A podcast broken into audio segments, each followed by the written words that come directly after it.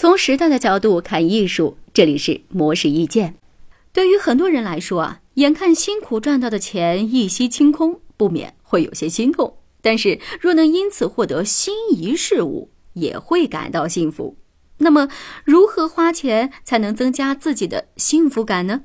对此，波士顿大学海外项目教员、英国心理学家克劳迪亚·哈蒙德在他的著作《花钱的艺术》当中，就分享了一些帮助增加幸福感的消费建议。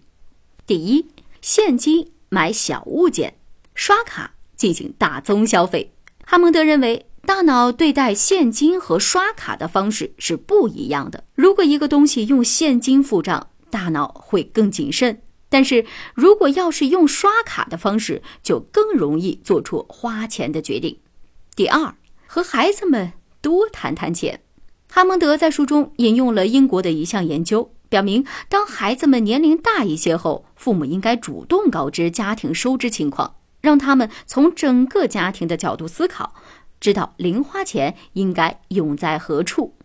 第三，鼓励孩子们学习数学。哈蒙德表示，学习数学有助于子女成年之后更好的管理金钱，从而与金钱形成一种健康的关系。第四，为体验买单。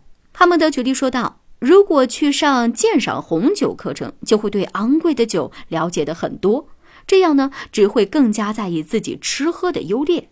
所以，如果想花钱让自己高兴，可以为各种体验买单，而非把钱花在物质上。”即使坚持想买物质来取悦自己，也要确保它能够带来美好的体验。